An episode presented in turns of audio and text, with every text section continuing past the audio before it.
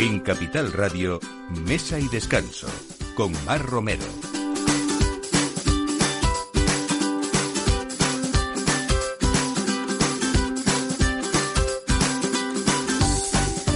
Buenos días, esto es Mesa y Descanso y como todos los domingos, pues aquí estamos poniendo la mesa. Por cierto, hoy día de San Antonio, felicidades a todos los Antonios y las Antonias. Y, nada, pues eh, lo mejor de, de, cada profesión y lo mejor de, de, todos esos productos de temporada es lo que traemos siempre a esta mesa y por supuesto esa sección del vino que, que no falta nunca. Hoy vamos a hablar de un restaurante que desde luego, aparte de practicar la filosofía de kilómetro cero, es amante del vino también a costa de catar mucho y sobre todo yo creo que es un lugar donde hay que hacer parada eh, si uno va a Murcia o Almería, porque estamos en esa frontera de las dos provincias. Hablamos del refugio de Juan Frank, eh, en Águilas, en Murcia. Juan Francisco Paredes va a estar hoy con nosotros pues para contarnos todo ese talento innato que ha hecho crecer eh, bueno pues a lo largo de su recorrido, que es mucho a pesar de una edad mm, bastante corta también. Vamos a irnos a otro lugar porque lo mejor de Mesa de Descanso es que uno puede viajar a través de la mesa y del vino también. Y vamos a hablar hoy con uno de los mejores humilleres de España, que es Santi Carrillo, del Corral de la Morería de Madrid, pero además es embajador de Montilla Moriles y esa pasión que comparte por el mundo del vino y en especial por los vinos generosos es lo que nos va a contar hoy esas diferencias que algunos eh, pues eh, nos falta por concretar de lo que es Jerez y de lo que es Montilla Moriles también. Y hablamos de alimentarnos bien siempre y sobre todo mm, en estas épocas en las que hemos pasado y seguimos pasando a pesar de que todo va un poco mejor. Hoy nos eh, trae mm, Miguel Ángel Almodóvar ese libro de recetas anticovidianas. Miguel Ángel, sociólogo, investigador, periodista y divulgador especializado en nutrición y gastronomía, va a contarnos cómo, cómo alimentarnos eh, mejor también. Y bueno, pues si ponemos corazón a la vida, todo es posible y el COVID ha hecho que tanto la sociedad como las empresas se tengan que adaptar a la situación, pero también ha conseguido que sean más solidarias que nunca. En este contexto, Sandía Fashion acaba de lanzar la primera edición de Proyectos que laten con el positivo mensaje Ponle corazón a la vida. Vamos a hablar también con su gerente, con Joaquín Hidalgo, para que nos cuente todo esto y saber este proyecto y cuáles son esos ejes principales de los ganadores eh, o de los participantes que cuando ganen pues van a recibir eh, sobre todo presencia publicitaria en medios de difusión, aparte de la, esa parte que también importa, que es la económica. Bueno, pues todo esto a partir de ahora en Mesa y Descanso. Disfruten con nosotros de este aperitivo del domingo con Miki Garay en la realización y con Mar Romero, quien les habla. Bienvenidos. Mesa y Descanso con Mar Romero.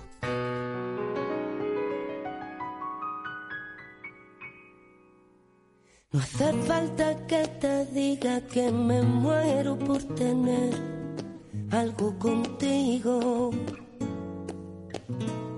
Y es que no te has dado cuenta de lo mucho que me cuesta ser tu amiga.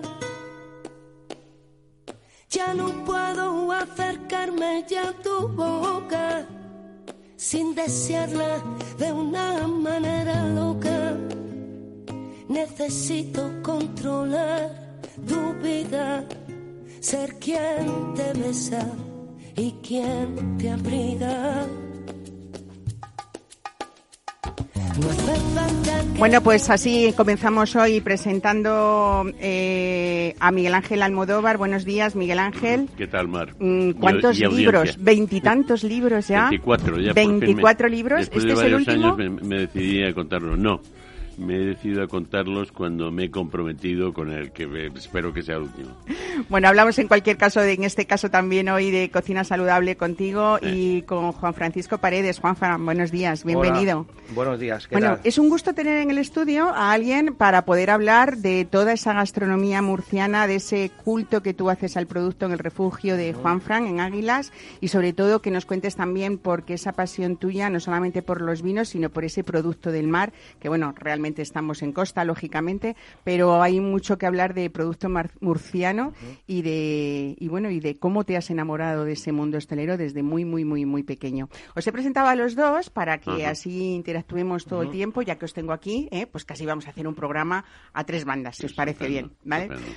Bueno, eh, cuéntame porque en el refugio de Juan Frank, que, que, está en Águilas, en Murcia, es como la segunda ubicación porque tú empezaste en un rinconcito muy pequeño que también se llamaba el refugio eh, y que fue a una edad tempranísima. Cuando tú me has contado alguna vez que no sabías muy bien por dónde encauzar tu vida. Sí. ¿Y qué pasó?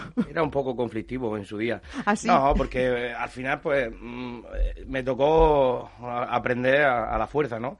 La verdad que hoy pues, estoy muy contento de estar aquí porque no todos los días estoy en Madrid. Y hoy me ha pillado un poco de sopetón. Oye, eh, que te queremos hacer una entrevista. Y yo, pues si estoy en Madrid. Qué bien, ¿verdad? Pásate, digo, pues hay veces que las casualidades, mira, nos traen esto. Bueno, al final mi pasión por, por el oficio viene de que, bueno, mi familia ha sido hostelera, mi padre se ha tirado 50 años en la, en la hostelería, yo lo he vivido de chiquitito, pero nunca la he querido para mí, porque yo decía, este tío está todo el día trabajando tantas horas aquí rodeado.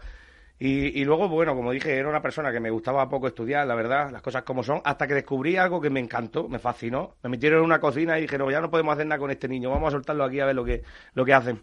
Y, y encontré disciplina, encontré que, que, que, que, todos los días aprendí algo nuevo. Y, y, yo soy una persona que cuando me pica el gusanillo de la curiosidad, me da por algo y, lo exprimo. Quizás no todo el mundo es bueno para, para, todo, ¿no? Pero cuando encuentra su camino, sí que sí que florecen cosas que, que, que, en otros ámbitos nunca, nunca había encontrado. Y como tú bien dices, bueno, yo estaba trabajando en Turín, en, en Italia, y mi padre, ya cansado de, de, trabajar para otras personas, decidió montar su pequeño restaurante y no se le ocurrió otra cosa que coger un local con más de 50 años.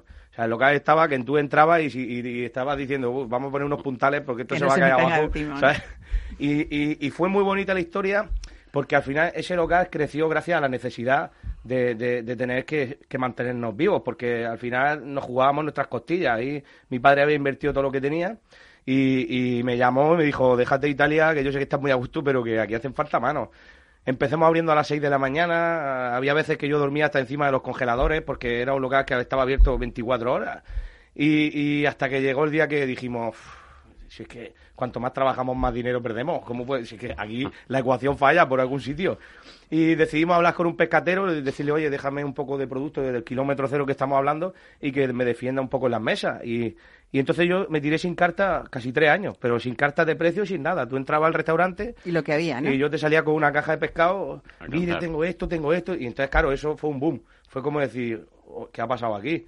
¿Esto quién es este La gente chico? reaccionó, supo reaccionar a esa propuesta. Ya no, ¿no? es que supiera reaccionar, es que era pasó de ser el restaurante al que nadie iba al restaurante que no había mesa. Eh, nosotros hemos llegado a tener ahí al ministro de Economía, hemos llegado a tener actores, pero que yo digo, ¿qué hace este tío aquí?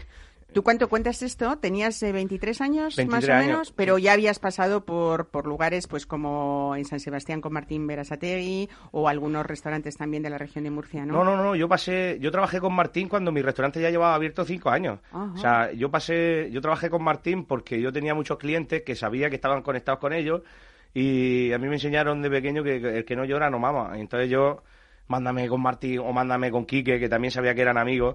Y, y, no me querían mandar, porque al final mi trayectoria no era de, una persona, era un autodidacta que, que, que muy impulsivo y entonces dijeron, y me mandaron a Martín y ahí hice la mili, me pusieron las pilas. O sea que... bueno, ahí sí que aprendiste disciplina también, Sí, la ¿no? verdad que sí. Y sobre todo emoción y ilusión, Muy contento, ¿no? porque yo le tengo mucho cariño a Martín y a día de hoy considero que es una persona que siempre que nos vemos nos respetamos y nos llevamos muy bien. Y para Todos mí, pues, habláis de los, los, los, cocineros que habéis trabajado con él, de esa generosidad que él tiene en cuanto crack. a la enseñanza, ¿no? Y a lo que... Yo aprendí de Martín que el tío es como, ¿qué te puedo decir yo? Como un Vicente del Bosque. El tío está ahí y está viendo quién trabaja, quién no, y sabe gestionar los equipos y sabe sacarte el máximo partido. Y eso, eso yo creo que no lo hacen todos los grandes cocineros. Hay gente que cocina muy bien, pero no tiene esa capacidad de, de apretarte las tuercas y sacar lo mejor de ti. Bueno, de esos inicios, podríamos decir, de la Casa Madre, ¿no? Que ese era ese antiguo sitio pintoresco en el centro del pueblo que nos cuentas también. Han pasado ya siete años, uh -huh. pero en 2019 culmina con ese actual refugio de Juan Fran, que es ahora, que está en otra ubicación, es una urbanización, ¿no? Se llama uh -huh. Los Geráneos, ¿no? Sí.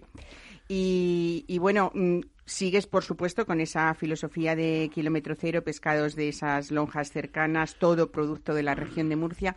Cuéntanos eh, cuáles son esos productos que tú le rindes, bueno, pues eso, sí, yo devoción. Lo que, pienso, que aparte de ser cocinero y aparte de ser camarero, eh, porque hoy en día es muy importante el mundo de la sala, yo desde aquí le quiero mandar un abrazo porque eh, cocina sin sala no es nada y hoy en día se le está dando mucho protagonismo a los, a los cocineros, pero a los camareros o jefes de sala y que son importantísimos Más ¿eh? que un porque uno puede estropear en sala lo que un vosotros plato sale de cocina y tú no ves, pero un tío en sala... Mira, yo el otro día le decía a, a- a Toño, el, el enólogo de Alto, que estuve en- en- en Ma- con Mariano allí, le decía, un vino bueno te puede camuflar un plato malo.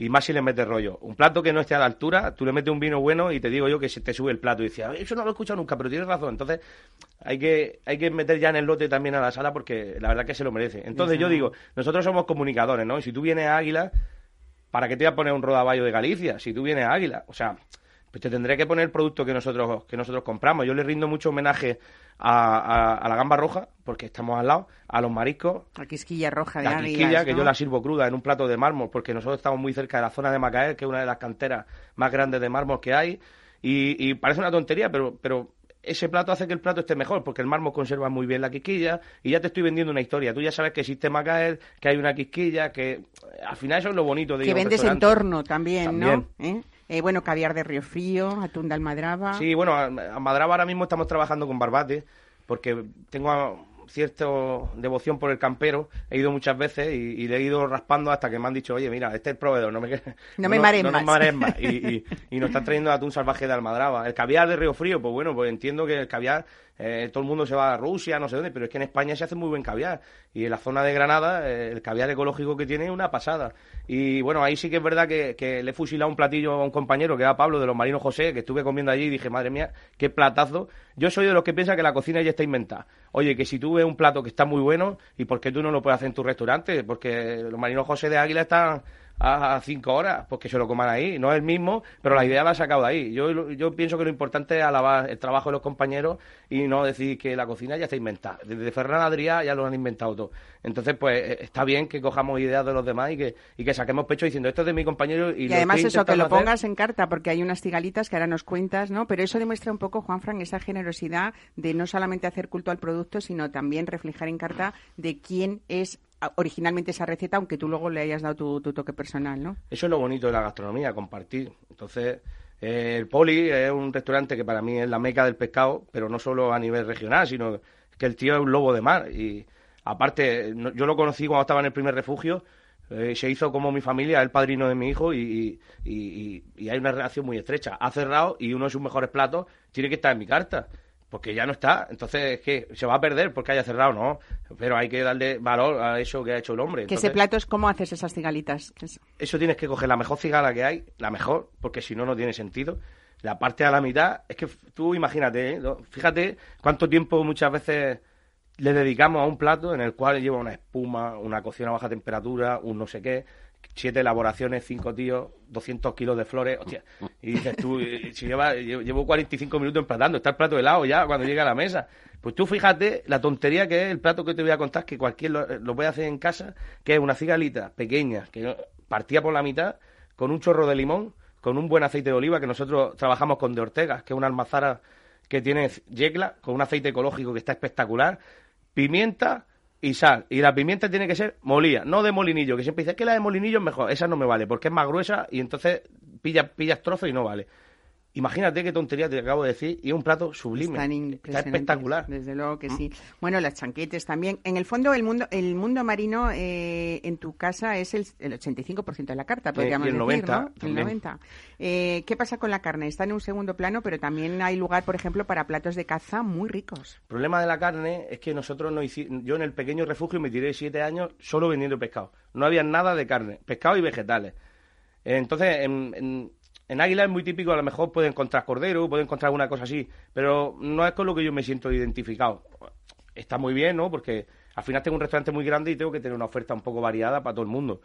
Pero no es lo que me siento cómodo. Sin embargo, la caza me parece un poco, tiene una similitud con el pescado, ¿no? Porque el pescado a priori parece fácil, pero es muy difícil trabajarlo. La caza les pasa lo mismo. Tú como te pases de cocer un pichón está más duro que las piedras. Entonces tienes que saber muy bien cómo hilar para hacer un, un plato muy bueno de caza. Y eso es lo que a mí me llama la atención, tener esa sensibilidad para poder darle el punto a esos productos que son de temporada y que merece la pena trabajarlo. Nosotros sí hacemos alguna vez platos de caza, pero la gente quiere la cigalita, la langosta y...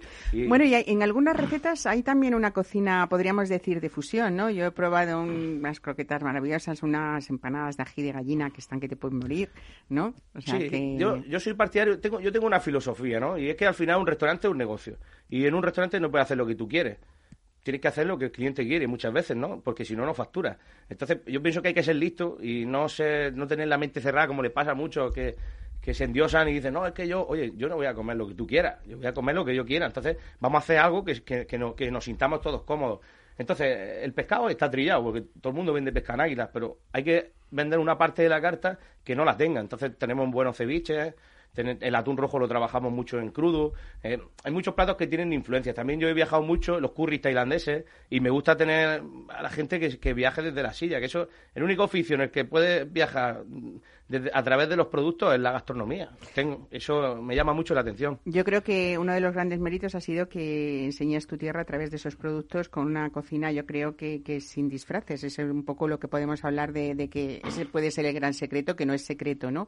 Y además una cocina muy sana. Podría ser, Miguel Ángel, lo que nos está contando Juan Fran Paredes, pues recetas anticovidianas, ¿no? ¿Tú qué crees? Podría ser. A mí la cocina murciana me ha interesado siempre mucho y creo que es una probablemente la más denostada, la más ignorada que en España. Tremendo porque en Madrid, pues al volcardero, alguna cosita más, nunca ha habido restaurantes eh, murcianos, sin embargo, es una cocina muy interesante, no solamente la cocina del litoral, sino la cocina del interior, la cocina huertana. Eh, yo escribí eh, algo sobre em, porque eh, Murcia tiene muchísimas influencias. Mi familia es de Almería, le estaba citando Macael, Macael es Almería, y eso lo sabían los romanos, bueno, no, habían dividido todavía en provincias, pero de allí sacaban, incluso los griegos ya sacaban sus mármoles de allí, unos mármoles, mármoles de, una blancura extraordinaria. Es decir, mm, y ese, mm, Murcia y Almería siempre han sido dos regiones eh, muy conectadas, tremendamente conectadas en lo gastronómico también, el caldo pimentón de los almerienses tiene una influencia murciana extraordinaria. Entonces, Murcia Almería, Murcia realmente es muy poco andaluza, que me perdonen los almerienses. Yo creo que es más murciana. el, tiene una conexión, siempre ha tenido una conexión. De hecho, pues toda la zona del Valle del Andarás, cuando se acababa la temporada de la naranja, pues se migraba, se migraba a, Murcia, Cartagena, Águilas y tal, pues a, la Unión, a ganarse un sueldecillo y a, y a poder seguir subsistiendo. Y luego tiene otra conexión con Jaén por arriba.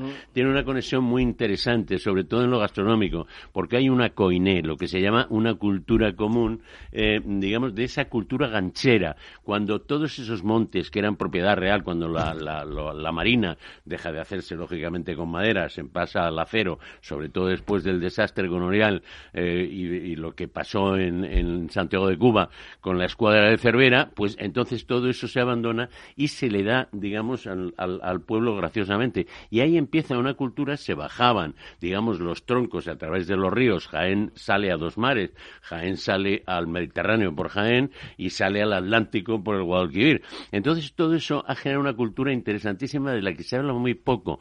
Creo que en la gastronomía española somos de una simpleza extraordinaria. Y mm, en Murcia creo que debería reivindicarse como epicentro de todo eso. Vamos a hablar más tarde, si os parece luego, de esa huerta murciana que no hemos hablado y que seguro que tienes muy presente en el refugio de Juanfran.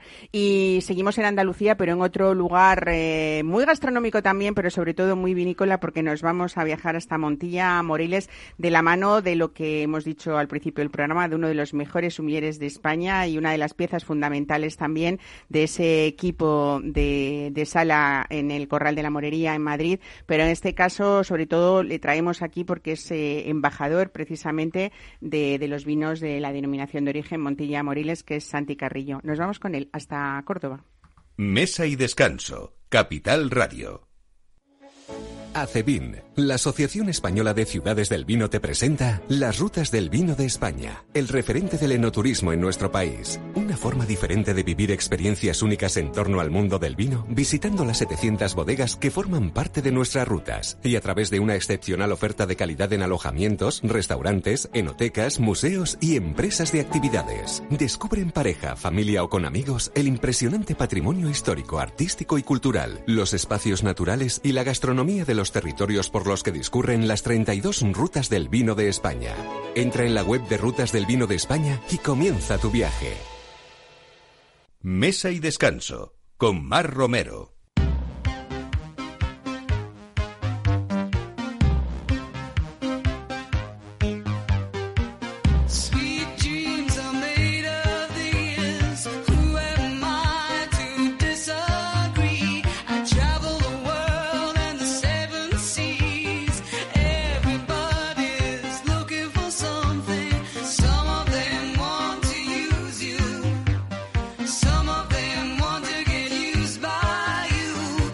Dicen que la Sierra de Montilla es el paraíso de lo inesperado. En este enclave excepcional, donde convergen hasta cuatro territorios municipales del sur de la provincia, se cultivan las mejores cepas del mundo de la variedad Pedro Ximénez, juntamente con los pagos del Moriles Alto también. Santi Carrillo, buenos días. Bienvenido a Mesa de Descanso.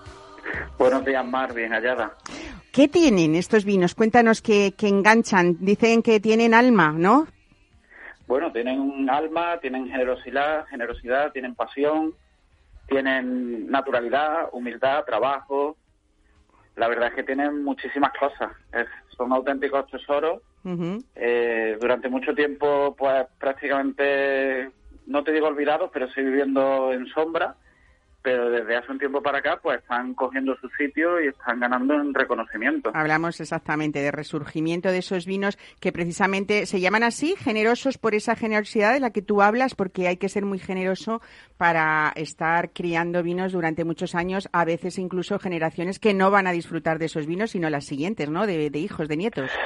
Sí, efectivamente, por ahí viene un poco el término, ¿no? Viene por el, en cierto modo, desde el punto de vista más místico, sería eso lo que tú bien has expresado y también tendría mucho que ver con su cuerpo, ¿no? Con, ese espíritu, ¿no? Ese, esa graduación un poquito elevada, pero que no por, no por ello se tiene que notar y, y que hacía que los el cuerpo del vino fuera, en cierto modo, generoso, ¿no? Hoy utilizaríamos un adjetivo despectivo que en su época era totalmente positivo, que sería robusto, ¿no? Fuerte. Bueno, vamos a comenzar un poco casi por el principio para quien eh, sean menos conocidos de esos vinos generosos, establecer un poco las diferencias porque a veces no se ven muy claros entre Jerez y Montilla. Quizá lo principal para empezar precisamente es la variedad de uva con la que se trabajan o se elaboran, ¿no? Sí, yo antes de nada sí me gustaría puntualizar. Eh, como yo siempre digo, eh, es un cuerpo que sería el vino generoso, con dos almas diferentes, pero ninguna mejor que la otra. Ninguna mejor que la otra. En cuanto entrando a diferencias, efectivamente la diferencia principal, digamos que es la variedad, en el caso de Montilla Moriles, la Pedro Jiménez, y también eh, el método de elaboración, en el caso de, de Montilla Moriles, sin ningún tipo de encabezamiento, completamente natural. Claro, porque la uva palomino, que es la de Jerez, sí que necesita cierto añadido de alcohol, que es a lo que se llama encabezamiento, para, para poder luego mm, eh, llegar a esa crianza biológica que son los finos o las manzanillas también en Sanlúcar, ¿no? Sí, la Montilla por Montilla Moriles por su por, por la climatología cordobesa, ¿no? Tan tan seca y cálida y por, por la variedad en sí, por la Pedro Jiménez, una variedad que eh, aporta mucho más azúcar, eh, em, le resulta no muy no muy fácil. O sea, eh, fíjate lo que te digo, el problema de Montilla Moriles es parar, parar la variedad, parar el alcohol, porque se va que es todo lo contrario que pasa con la palomino De tal forma que nosotros eh, en Montilla Moriles pues no se necesita el encabezamiento porque se llega a los 15 grados de forma natural para que arranque la levadura y por ende el, velo de flor y la crianza biológica. Santi, yéndonos un poco hacia atrás en la historia, quizá eh, Montilla Moriles ha sido una de las zonas de vendimia y de crianza de, estos vinos generosos más importante o más antigua y sin embargo eh, quizá esa vocación exportadora ha sido más la de Jerez y por eso quizás sean internacionalmente más conocidos también, ¿no? Hablamos del Serri porque los británicos realmente no creo que haya muchos que conozcan Montilla Moriles y sin embargo Jerez desde luego ha sido uno de sus vinos preferidos históricamente también, ¿no? Sobre todo por esos negociantes del vino, ¿no? Sí, sí, realmente, o sea, si entendemos, el, habría que entender la zona de elaboración. A mí me gusta utilizar un término que últimamente se, se ha puesto bastante de moda, sobre todo en Madrid, y que viene dado por, un, por una conferencia que hubo hace par de años, dos años y medio aproximadamente, que fue la, primera, eh, lo de los vinos tradicionales andaluces, ¿no? Entonces, el concepto sherry, hasta el que se crearon las denominaciones de origen, la primera en el 32, si no me equivoco, Jerez, y a continuación eh, Montilla Moriles, junto con Málaga y Tarragona, fueron las cuatro primeras denominaciones de origen. Eh, el, término sherry era un término muy amplio, ¿no? Tenéis que tener en cuenta que, el término sherry no solamente cogía lo que hoy entendemos como la denominación de origen, eh, Jerez, Sanlúcar, eh, Manzanilla, Sanlúcar, sino que además eh, llegaba por Huelva, llegaba a Moguer, por Sevilla llegaba a toda la zona del Aljarafe y en la zona de Córdoba cogía todo lo que actualmente es Montilla Moriles, incluido algunos pagos que hoy están completamente desaparecidos y que hasta el siglo XIX fueron realmente muy importantes, como puede ser Cabra, donde está actualmente el IFAPA. Eh, Pero si es verdad, lo, si es verdad, Mar, lo que tú dices, realmente el, el, sentido exportador lo tenía Jerez como tal, eh, un trabajo de siglos, no solamente de los británicos, los ingleses, sino que anteriormente, pues por ejemplo, los genoveses desde Cádiz, eh, hacían eh, toda, muchísimo eh, negocio hacia, tanto hacia la zona actual de Italia como hacia el norte de Europa y ellos ya en su momento, te hablo del siglo XV, siglo XVI, ya tenían ese esa filosofía de, exportar, ¿no? De exportar, claro. Quizá ese sea uno de los motivos también de que en Montilla haya muy poco que realmente se haya conservado. Me refiero, pues, sobre todo a, esas eh, botellas antiquísimas que podemos encontrar, sí, más fácilmente en Jerez, ¿no? Sí, bueno, realmente, claro, es que todo, todo va un poco, todo va de la mano, ¿no? O sea, el, el, el, el carácter de la zona cordobesa, ¿no? El carácter, porque en aquel entonces no existían ni siquiera las denominaciones, ¿no? Pero ese carácter que hoy en día podría ser la zona de denominación de origen Montilla Moriles, eh, era un carácter almacenista, principalmente. O sea, había muy poca bodega como tal. Quizá las primeras pues fueron del duque de Medinaceli, que sería lo que es la tercia, que de hecho, pues luego pasó, fue comprada por González y González, lo que actualmente es González Díaz. Eh, de ahí viene la, la solera del duque, famosa de González Díaz y, realmente lo que era un carácter exportador, o sea, almacenista, perdón. Realmente lo que se hacía era vender para las bodegas de, Jerez, para las bodegas exportadoras, para los comerciantes. Entonces, eso ha ido, eso ha ido eh, trasladándose pues década tras, década, generación tras generación, y quizás eso sea uno de los motivos por los que realmente del siglo pasado se guardan muy pocas botellas. También existía el concepto de consumo inmediato no, no había esa... Eh, esa, vocación de, guardar, ¿no? Esa filosofía de guarda. Y luego también otro, otro punto muy importante, es que realmente quien copaba la mayoría del mercado, al menos desde la década de los 70 del siglo pasado, ha sido Jerez. Entonces, mm, tener botellas de Montilla Moriles es verdad que hay muy pocas, o realmente pocas, y las pocas que hay son acaparadas por, por marcas, por soleras muy conocida. Claro. Y lugares como el Corral de la Morería, donde todavía hoy se pueden encontrar joyas, ¿no? Esa vocación que vosotros tenéis, eh, Juanma del Rey, por supuesto, también. Yo creo que es un lujo, ¿no? Trabajar en un lugar así donde uno, bueno, pues puede ver esas cosas y disfrutarlas también, ¿no? Sí, sí, lo desde luego. Sí, la verdad es que tengo la suerte de poder trabajar en, un, en, un, local, en un restaurante donde realmente se trabaja el mundo que a mí más me gusta, que es el mundo de los generosos, y además de la forma en que la trabajan. Eh, la filosofía de Juanma del Rey de, saber que, pueden evolucionar los vinos en botella. fácil, eh, cuando nosotros hablamos decimos siempre, oye, si, si vemos que un blanco, por decirte una zona, un gran blanco de Borgoña, eh, se le dan años de botella porque mejora, se redondea y tal, porque no lo va a hacer un generoso? Claro. Si realmente un generoso en realidad incluso tendría la posibilidad de tener y tiene mucha más estructura para poder envejecer. Bueno, tenerte, tenerte a ti como, pues eso, pues como, como aleccionándonos esos vinos y sobre todo inculcándonos ese amor que tú tienes por ellos es un lujo, con lo cual yo desde luego te invito a que vengas a Madrid y que nos cuentes mucho más en este programa. Ahí aprovecharé para que nos cuentes ese misterio del palo cortado que tiene que saberse expresar con, con, mucho tiempo. Pero sí que quiero terminar un poco hablando, no solamente, por supuesto, eh, de esa gran variedad que son los generosos, los finos, los amontillados, los olorosos, pero cuéntame qué son esos vinos amorosos, que muy pocas veces hemos oído hablar de ellos. bueno, el amoroso era un una tipología de vino que se hacía eh, principalmente en Jerez y básicamente trasladado el día de hoy pues sería un cream, sería lo que sería un oloroso eh, tocado hasta un máximo de, bueno, la legislación actual te diría hasta un máximo del 20% con un Pedro Ximénez dulce. Que quizás sean los vinos que más le gustan a los británicos o británicas, ¿no? No sé. Bueno, en realidad ese fue el, principal motivo de la hora del sherry, ¿no? lo que llamaban el Bristol Milk, ¿no? La leche de Bristol, que era eran esos cream, esos, esos cabeceos de, olorosos con, con, Pedro Jiménez.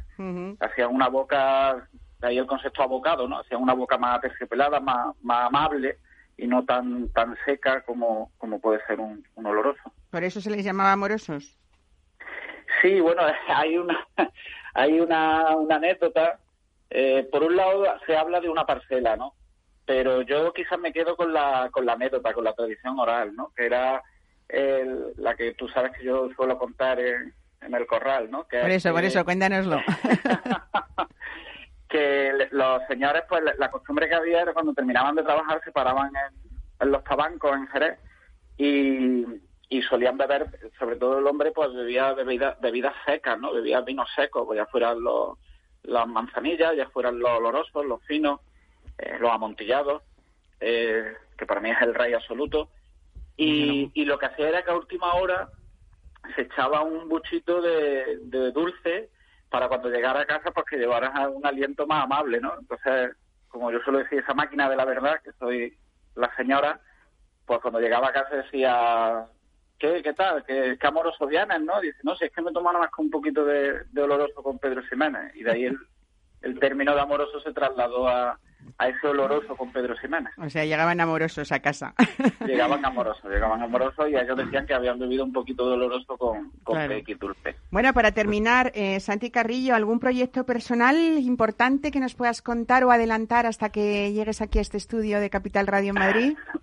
Bueno, pues en principio esperar a poder volver a la sala del corral y, y luego pues estoy colaborando con, con un proyecto en, en Moriles muy, muy interesante, una casa con una calidad en sus botas y en sus vinos excelsa, eh, que hasta ahora había sido almacenista de las grandes bodegas de la zona, pero bueno, que desde hace unos años para acá, que, que ellos me conocieron, pues estamos trabajando para poder sacar marca al mercado y luego eso en cuanto colectivo, luego en forma individual, pues estoy metido desde que empezamos con esto de confinamiento, horario, etcétera, y arte, pues estoy metido en, en un estudio y desarrollo de un diccionario de terminología de generoso.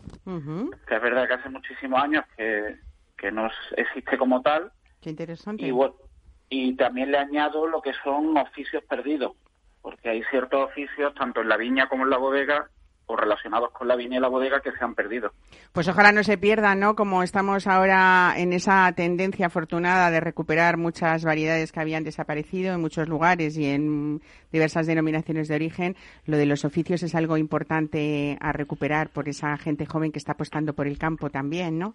De otra manera diferente, ¿eh? Hablábamos de cómo son eh, influencer, instagramer y están defendiendo el campo con, bueno, pues esa defensa que ellos creen y que apuestan por ella y es algo, desde luego, muy bonito para que ese campo no se hable ya nunca más o cada vez menos de esa, de esa España vaciada, ¿no?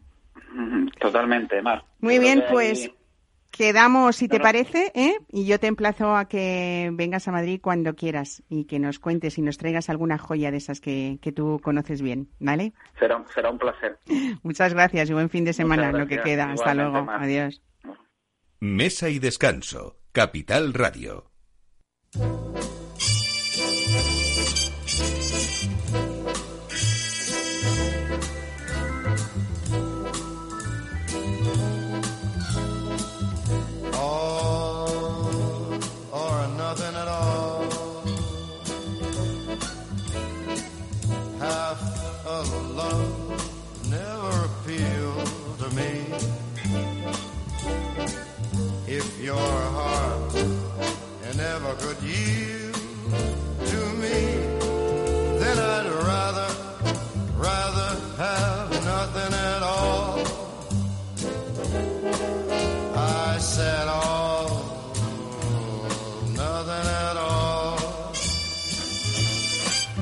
Pues hablamos ahora de recetas anticovidianas, baratas también y solidarias, que una veintena de chefs eh, se han unido para hacer este libro con fines solidarios también, que busca promover esa formación y ese empleo de colectivos vulnerables. Miguel Ángel Almodóvar. Tú ahí colaborando siempre con proyectos bonitos. Bueno, ya sabes que en esto y tú misma llevamos eh, tiempo, en principio con Gastronomía Solidaria, con Chema Isidro, que ha llevado a cabo proyectos fascinantes, el profesor de la Quinta, eh, pero mm, digamos que, eso ha ido creciendo y por elevación se ha convertido en Cesal Gastronomía, eh, se ha, eh, digamos, ha desaparecido, por decirlo de alguna forma, en Gastronomía Solidaria se ha integrado en un proyecto de más aliento, de más, digamos, mm, de, de, otro nivel, porque recoge pues toda la América hispana, Iberoamérica, y en fin, Cesal llegó en el momento en que se nos había ocurrido esta idea dentro de la economía solidaria, hay que decirlo,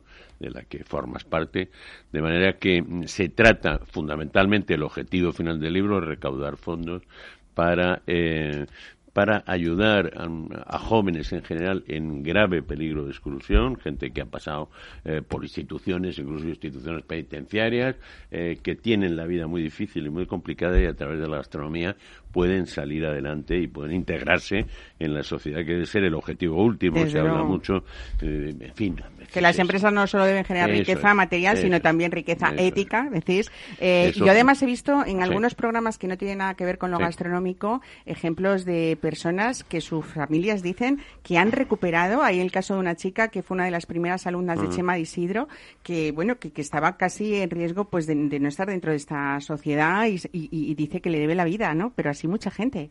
Fíjate, la pandemia, mm, primero la crisis de 2008 y después la pandemia yo creo que nos ha dado un bofetón de realidad a todos eh, porque estamos viendo la eclosión de un grupo social que nunca había existido, que es el de los nuevos pobres. Gente que nunca había sido pobre, que no ha nacido ni conocía eh, mm, sociológicamente el mundo de la escasez, el mundo es que nos puede pasar a todos y a cualquiera de nosotros, desde luego. Sí sabemos y estamos viendo eh, cada día, incluso en nuestro entorno, sino en, en reportajes eh, televisivos, radiofónicos, em, gente que tenía un alto cargo. Empresarios, autónomos, directivos. Evidentemente, tenía su piso, pierde el piso, un mal divorcio, dos o tres circunstancias que se cruzan y esa gente está en las colas del hambre, y está mm, sistemáticamente impecablemente vestido, porque no tendría sentido que tirara eh, la ropa que llevaba cuando era ejecutivo de, de un consulting, de una empresa, impecablemente vestido está en una cola donde le van a dar un poco de arroz, unas galletas, para subsistir. De manera que todo eso nos, nos tiene que hacer pensar que no solamente son esos chicos que han llegado, que han estado, que la droga... que, no, son familias desestructuradas todo. Que todos estamos, todos estamos a un paso de vernos en un banco en la calle. Desde luego, es que la vida es así, uno sabes muy bien qué te va a pasar mañana. Y yo creo que si eh. uno aprende a cocinar, por lo menos, por lo menos podrá subsistir de otra manera. Juan Fran, tú querías decir algo sobre esto. Yo estoy de acuerdo en que, en que en realidad la gastronomía se, se está convirtiendo también en una herramienta social cada vez más fuerte. Porque, porque a través de la gastronomía puedes transmitir. Pues yo, por, su, por suerte o por desgracia, vengo de lo que estaban hablando. Y mis mm. padres son gente trabajadora de toda la vida, que han luchado siempre, y que siguen luchando. Como digo, hoy en día es una pena que vivamos siempre en la cuerda floja, con ese nivel de ansiedad, con ese nivel, y aparte que es muy difícil, porque como estás diciendo, hoy está aquí y mañana, mira, muchas veces por luchar uno se mete, se mete, se mete, porque tiene fe ciega en el, mm. en el proyecto. Y no porque sea malo, es que a veces las cosas no salen como uno quiere y te puedes ver eh, fatal. Y en mi caso, la gastronomía a mí me abrió un mundo, un abanico. De, yo era una persona que por mí nadie apostaba a nada porque no hacía bien las cosas, estaba perdido. Cuando tenía 18 años, de los 16 a los 20, perdido. No sabías muy bien dónde estaba tu camino. Tuve dos o tres encuentros, o sea, murió gente de, mi alrededor, gente joven con 20 años, y, yo miré hacia atrás y dije, mi padre, que toda la vida en un restaurante, mi madre, toda la vida en el campo, y yo digo, y yo estoy perdiendo mi vida, entonces al final la vida hay que pelearla, hay que lucharla y luego hay que ser solidarios, ¿no? Cuando cuando estamos cuando conseguimos algo hay que compartirlo. Por eso yo siempre digo el tema de compartir. No nos sirve de nada que nos ahoguemos nuestro propio éxito, ¿no? Porque no lo vamos a disfrutar igual. Yo Eso- creo además precisamente que en esta época de COVID, sobre todo en los inicios, donde a todos nos pilló, pues eso, inesperadamente Mm. a todos, porque sabíamos que no- era algo que no conocíamos y no sabíamos por dónde iba a salir. Muchos eh, pasamos en nuestra profesión de 100 a 0 eh, por Ajá. muchas circunstancias. Ajá. Y quizá el gremio más solidario, de los más solidarios, fueron esos cocineros que dijeron, bueno, tenemos los restaurantes cerrados, hay que hacer algo con esto, esta comida no se puede tirar y este trabajo hay que emplearlo de alguna manera. Y estuvieron ahí, bueno, pues eso, con todo su tiempo, su trabajo y su esfuerzo, dando Sin de comer duda, a la gente, ¿no? Sin Qué, duda. qué bonito. Aparte de que existe una evidencia, hay cosas que hacemos de vez en cuando o muy de vez en cuando. Comer, mm, en general lo hacemos tres veces al día, el que puede y el que no, pues una, pero quiero decir, comer es eh, comer, beber es algo absolutamente imprescindible a la vida y por eso mm, el- entras en esa dinámica. Yo hice una vez un, un, un libro de estas cosas raras que, que he hecho sobre la coliflor. Eh, digo esto porque mm, es asombroso el maltrato que se le da a la coliflor. La gente la cuece tal, no sabe qué hacer nada. Yo cuando me puse a trabajar desde aquel Antonio Maquedano, que recordarás, el, el chef de, de el, el Chiscón de Castellón, que, eh, que me hizo un pan de coliflor. O sea, Oye, hay unas pizzas riquísimas de coliflor, ¿eh? Bueno, las posibilidades de una coliflor son infinitas. Entonces, si uno sabe cocinar y solo tiene una coliflor, podrá mm, ser bastante más feliz que si no sabe cocinar. Desde luego. Es decir, eh, para mí el ejemplo de la coliflor me dio la idea de que si uno sabe cocinar nunca va a estar del todo solo en la vida. Siempre tendrá alguna oportunidad. Mi experiencia, yo me hice cocinero en parte porque nosotros somos una familia muy grande y vivimos en un- vivíamos en un barrio de pescadores muy chiquitito. Éramos 20 primos allí, imagínate. Y yo siempre abría el frigo de mi abuela. Mi abuela es que era una máquina, además cocinaba en una cocina así. Y mi abuela iba a comprar la plaza, ella no tenía el frigo, siempre estaba vacío. En mi casa siempre estaba vacío. Y siempre escondía el azafrán, porque mi abuelo era más agarrado que una pelea de pulpo, el pobre. Y entonces escondía el azafrán, el aceite bueno, lo tenía todo siempre en la parte de abajo. Y cuando íbamos a comer, sacaba un primero, un segundo, un postre y los petit que era un bizcocho. Y yo decía, ¿cómo, cómo ha podido hacer esto? Si está el frigo pelado. Y te hacía un guiso de huevo. O sea, es que es muy importante. Cuánto porque- bueno han hecho las abuelas, Joder, ¿eh? macho, Nuestras la, abuelas. coci- la cocina nace de, de la necesidad, es que la- de Desde alimentarse. luego. Lo que pasa es que eso se ha olvidado ahora. No, ahora. no solo de alimentarse, sino de hacer feliz hacer- a tu prole. Esto- Que es lo que hacía tu abuela. Tu abuela no se alimentaba. Tú lo estás contando, no se alimentaba. Os, hacía felices. Os, a- mm, Nos agasajaba. Nos, nos agasajaba, cumplíais un sueño. Os sentíais igual, incluso mejor, ne- que otros que estaban en, en- en una situación más privilegiada económicamente. O sea, para que no os sintierais mal. Es decir, yo creo que eso tiene una importancia extraordinaria. Todos esos chicos, insisto, volviendo al tema, que aprenden a cocinar, no solamente se salvan a lo mejor, pues en fin, de la cárcel o de una expulsión, a su vez, en fin, de lo que sea, no se salvan de un drama, sino que se salvan del drama cotidiano, que es el que más importa. Porque al fin y al cabo los grandes sucesos hay cuatro en la vida. Y, y- y el día a día, lo cotidiano, es lo fundamental. Y si sabes cocinar, yo, vamos, ya me gustaría. Hay algo que habéis dicho los dos muy importantes, es que el mundo de la cocina cada vez se siente más responsable también de la Sí. salud y del bienestar de los clientes, ¿no? Que decía Juanfran, también es que tenemos que adaptarnos a esa eh, demanda que tienen los clientes, no solamente de disfrutar de esos sabores ricos, sino también de, de- de que sea saludable, ¿no? Porque lo está pidiendo el cliente, lo decía antes. Eso o sea, es. quiero decir, no Yo se, tengo- trata, no se trata de que tú hagas lo que se te ocurre, sino que estés muy atento y que tengas el suficiente olfato para saber qué es lo que te está pidiendo tu cliente. Mm, La, la sal ha bajado en unos porcentajes dramáticos porque el cliente te la devuelve. El o sea, el comensal te dice, mire, yo no puedo tomar esto porque tal. El, el- la cantidad de grasa en un producto, ahora se desglasan las cosas, se desgrata, pero eso es que te lo está pidiendo la realidad de la vida.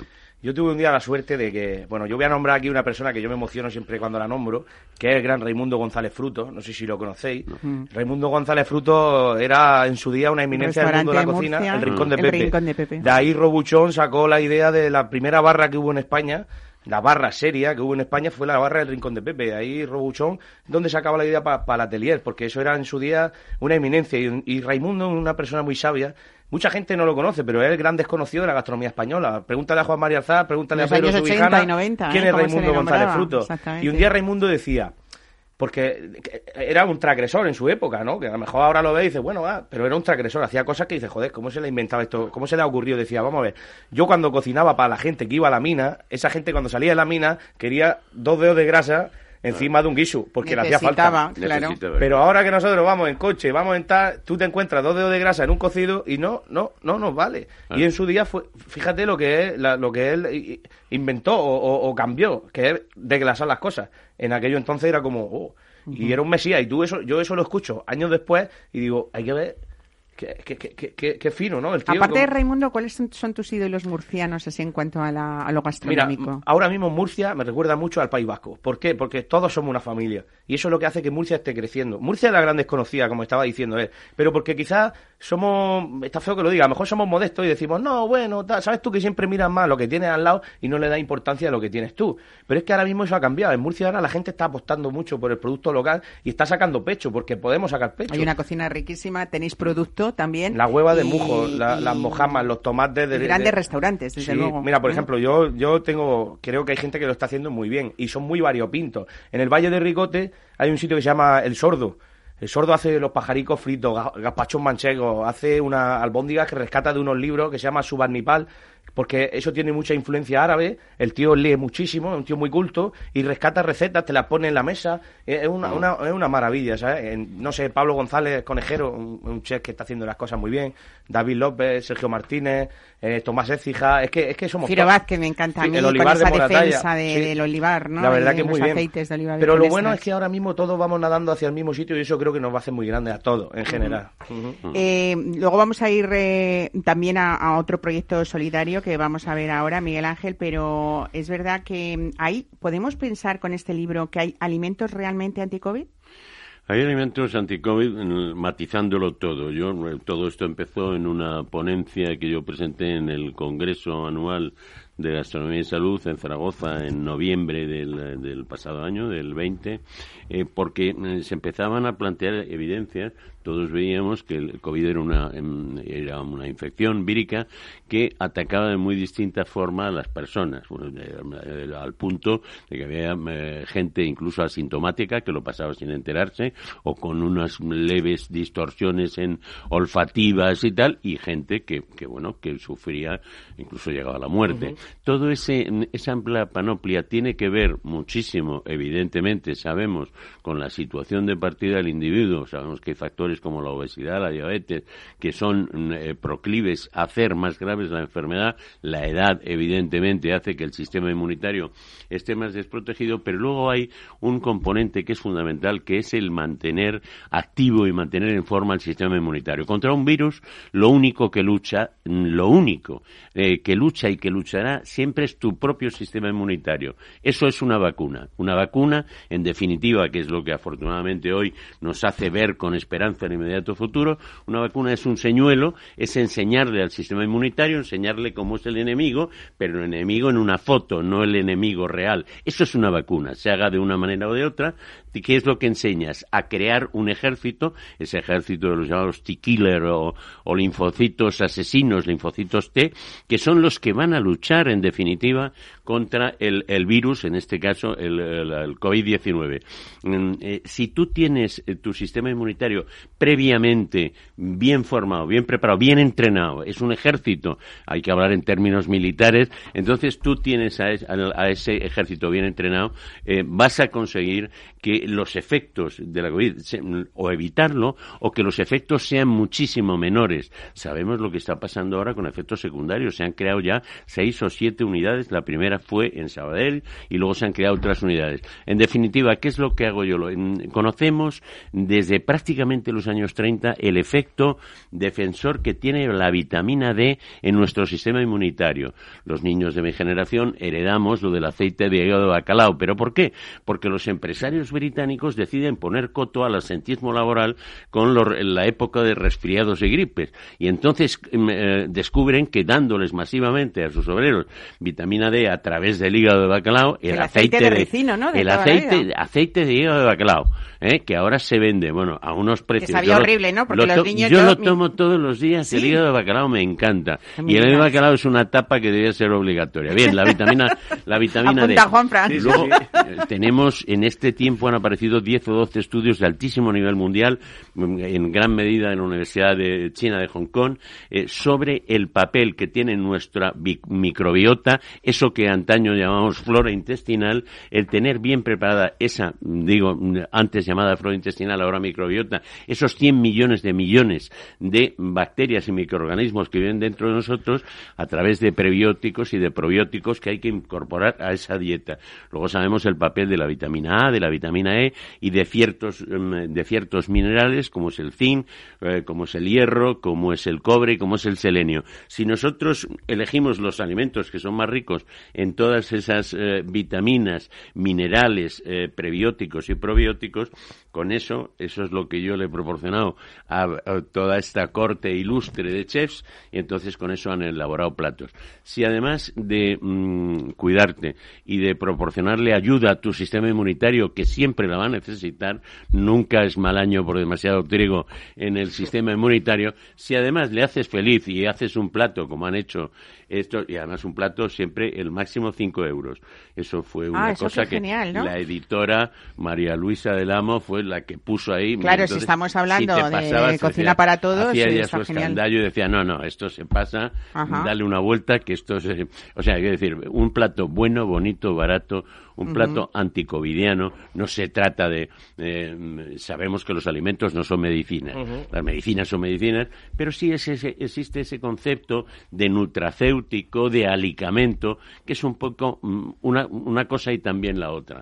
Hay alimentos que tienen un poder terapéutico extraordinario. Sabemos que tomarse un plátano, un plátano de Canarias, un plátano de verdad por la mañana es mucho más eficaz que cualquier hipotensor para combatir el problema de la hipertensión. down También es verdad que como el plátano no se va a poder patentar en la vida, eso siempre habrá empresas multinacionales farmacéuticas Que te que no, digan que no está no. demostrado, naturalmente. La conclusión es que al final tenemos que tomar alimentos en la medida de lo posible de verdad, ¿no? Y olvidarnos un poco de esas pastillas, ¿no? Y Claro. saber un poco también cuál es la mezcla perfecta para que podamos asimilar todo a la vez. Quiero decir que a veces en sí, por sí solos, no, no se asimilan y necesitamos otro compañero, ¿no? Pero Sí, pero, pero fíjate lo, lo que decía eh, Jamie Oliver. Tenemos que volver a comer comida. ¿eh? La comida procesada no es comida.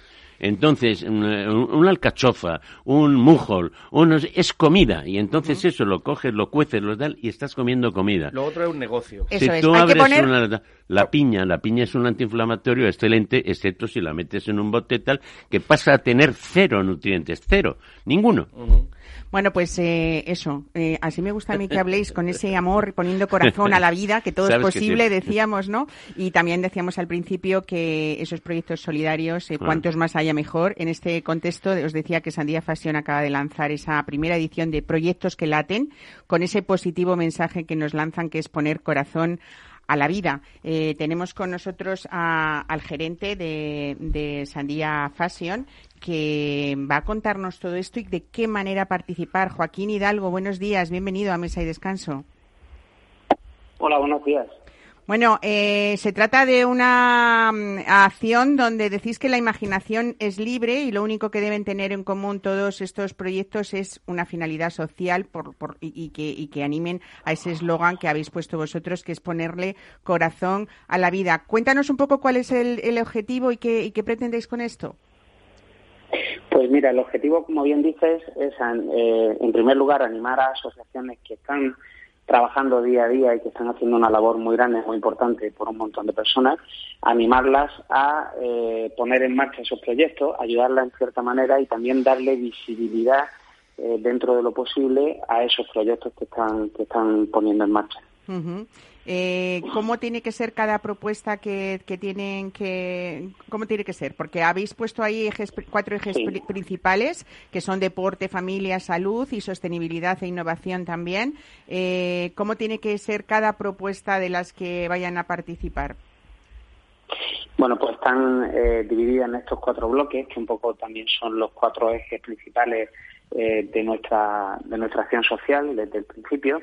Y entonces eh, lo único que tienen que ser es asociaciones que, trabajen con sin ánimo de lucro, eh, que trabajen en, en beneficio de otras personas y eh, cada una tiene que ver si encaja mejor en una categoría o en la otra y en función de eso buscar a un padrino, porque como te decía, el objetivo es darle visibilidad a los proyectos y ayudarles para poderlos poner en marcha.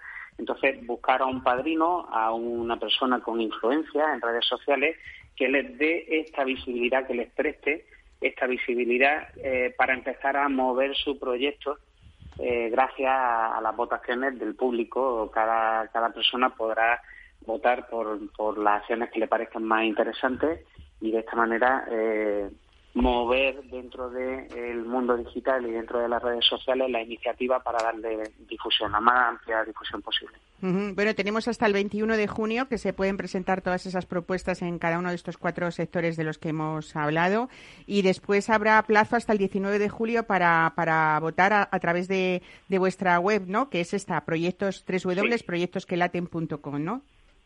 Exacto. Ahí también se pueden mm, ver las bases y la información de quien quiera estar a tiempo de participar, ¿no? Se pueden ver la información para todas las asociaciones que, que quieran presentarse eh, actualmente tenemos 22 asociaciones que ya se han presentado en las diferentes categorías y tenemos otras seis que nos han enviado el proyecto y están eh, buscando este padrino o este padrino digital, digamos, que, que le ayude a, empezar a dinamizar el proyecto.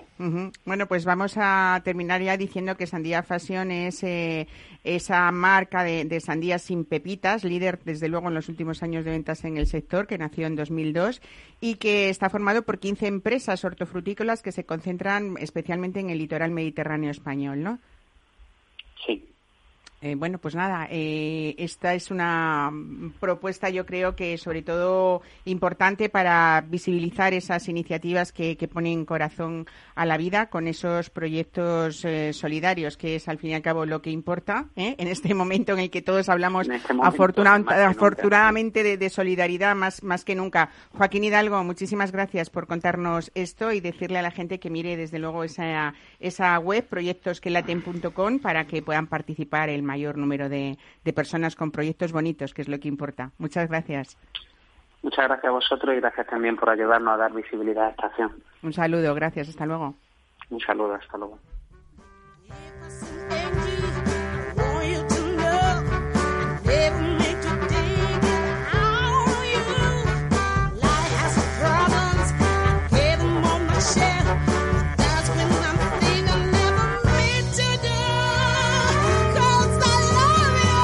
Bueno, pues casi llegamos a, su fin. Siempre se me hace cortito este programa cuando vienes Miguel Ángel y, hoy con Juan Fran también. ¿eh? Oh, Miguel Ángel me ha, dado un chute ¿Eh? de energía que me, sí, el mundo cuando Eso es lo más bonito, llegar ahí con ganas, con tal, en este domingo en el que esperamos que ustedes, los que nos escuchan, eh, lo pasen bien. En este ratito que hemos estado esta hora, también que hayamos contribuido a que disfruten de la gastronomía, del vino y sobre todo compartirlo, porque si no, no tiene sentido, ¿no? Que es lo que intentamos hacer aquí en Mesa y Descanso todos los domingos. Muchas gracias por escucharnos. Volveremos la semana que viene y disfruten de ese día de San Antonio. A vosotros muchas gracias también. Un abrazo. Muchas gracias.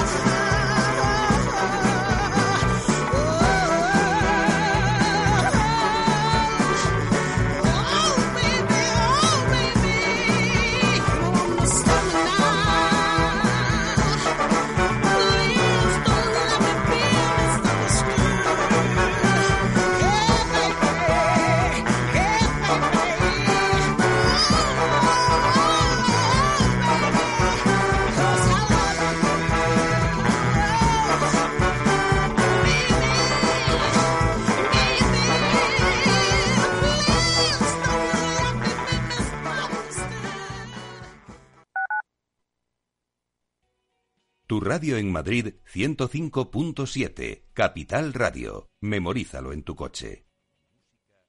Restaurante Ferreiro, todo el sabor de la cocina asturiana con los mejores pescados de pincho de nuestros mares y nuestras carnes del Principado. Recetas sabrosas y actualizadas junto a los platos más emblemáticos de la alta cocina asturiana. La fabada, premio la mejor de Madrid 2017 y las verdinas con bogavante y almejas. Pruebe nuestro famoso arroz con leche y nuestros menús diferentes en cada temporada. Calle Comandante Zorita 32, teléfono 91 553 9342. Una recomendación del programa gastronómico Mesa y